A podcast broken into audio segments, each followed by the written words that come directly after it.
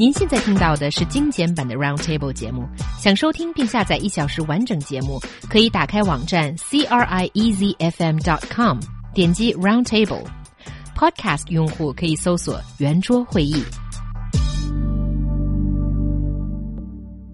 The annual CCTV Spring Festival Gala has been an important part of the Chinese Lunar New Year celebration. And this year's CCTV Spring Festival mascot failed to make a good first impression, as many netizens call it too ugly. What do you think? And why do people care? 二零一六年猴年的春晚吉祥物康康的三 D 图出炉了。 丑萌的造型，再加上耳朵下方两个不知名的球状物，引来了网友们大规模吐槽，很快就登上了微博热搜排行榜第一名。那么，这只猴子真的这么难看吗？大家为什么这么关注这个猴子呢？Do you have the heart to say this monkey mascot is just too ugly? I, th- I certainly think you you can. I I don't think it's necessarily ugly per se, but if you want to do that, I, I think that's fine. I, I, suppose the people who involve you might hurt their feelings, but it should be said the person who designed the original thing is not the person who mm. designed the official version. So it was Han, Han Meilin who designed the uh, 28 Olympics Fuwa mascots. Uh, he provided this, what I think most people would agree, looks pretty cute monkey face as a, a kind of concept mascot.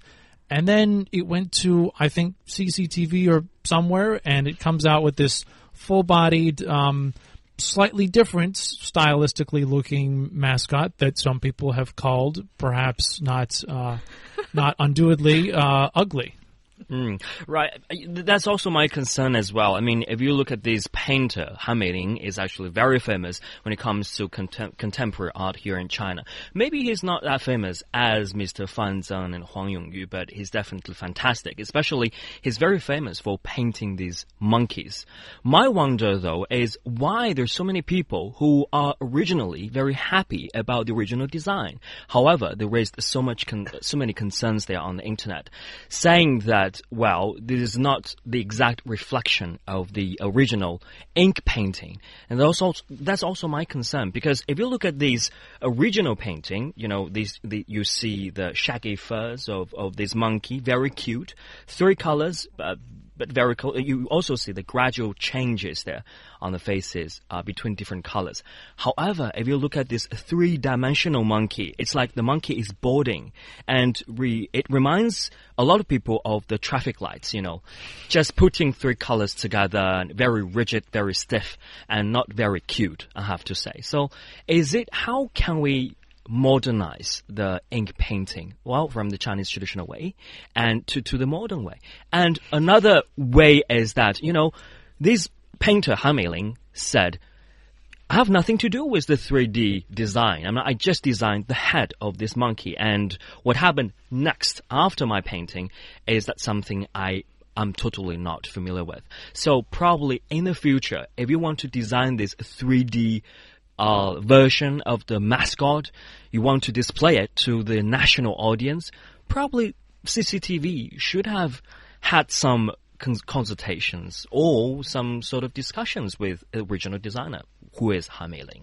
Yeah, well, I do agree with you guys that when you try to make a product leap out of the paper, and that process can be done in a really great way or in a really bad way. And we're seeing the latter here as a whole bunch of our WeChat listeners seem to agree with this point.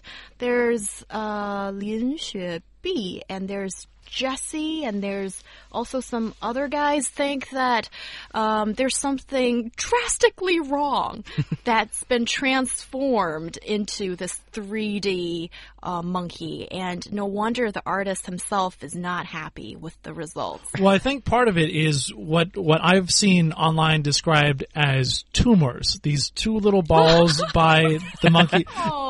By the monkey's face. So in, what are they? Well, that that's the thing. So in the picture, the original one the by Han Meilin, uh, it looks like maybe this is just a very cutified version of hands or something because it's just just the face that there's no body.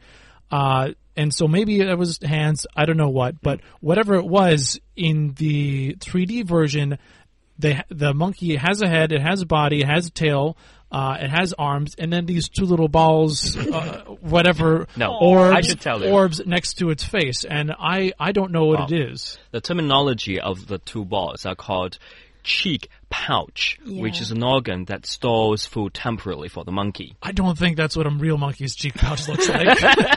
Well, when it's art, you know, there's a certain level of exaggeration. And the funniest uh, meme I saw out, out of this is when you, some people turn those two little balls into two grenades and throw it at other ugly mascots. And that's Yeah. a great idea. And why do you guys think that this is something people care about? Why? I think people like to rag on the Spring Festival Gala and things related to it. And also, it's the year of monkey, and people have to be concerned about the mascot of the year of monkey. Yeah, no wonder it is the year of this animal, so of course everybody's putting all this attention onto this little monkey. And we'll talk a little bit more about this as messages have been pouring in regarding it. Why do you think people are slamming it? And isn't Chunwan Spring Festival Gala a bit of a yesterday's hmm. signature for that special day?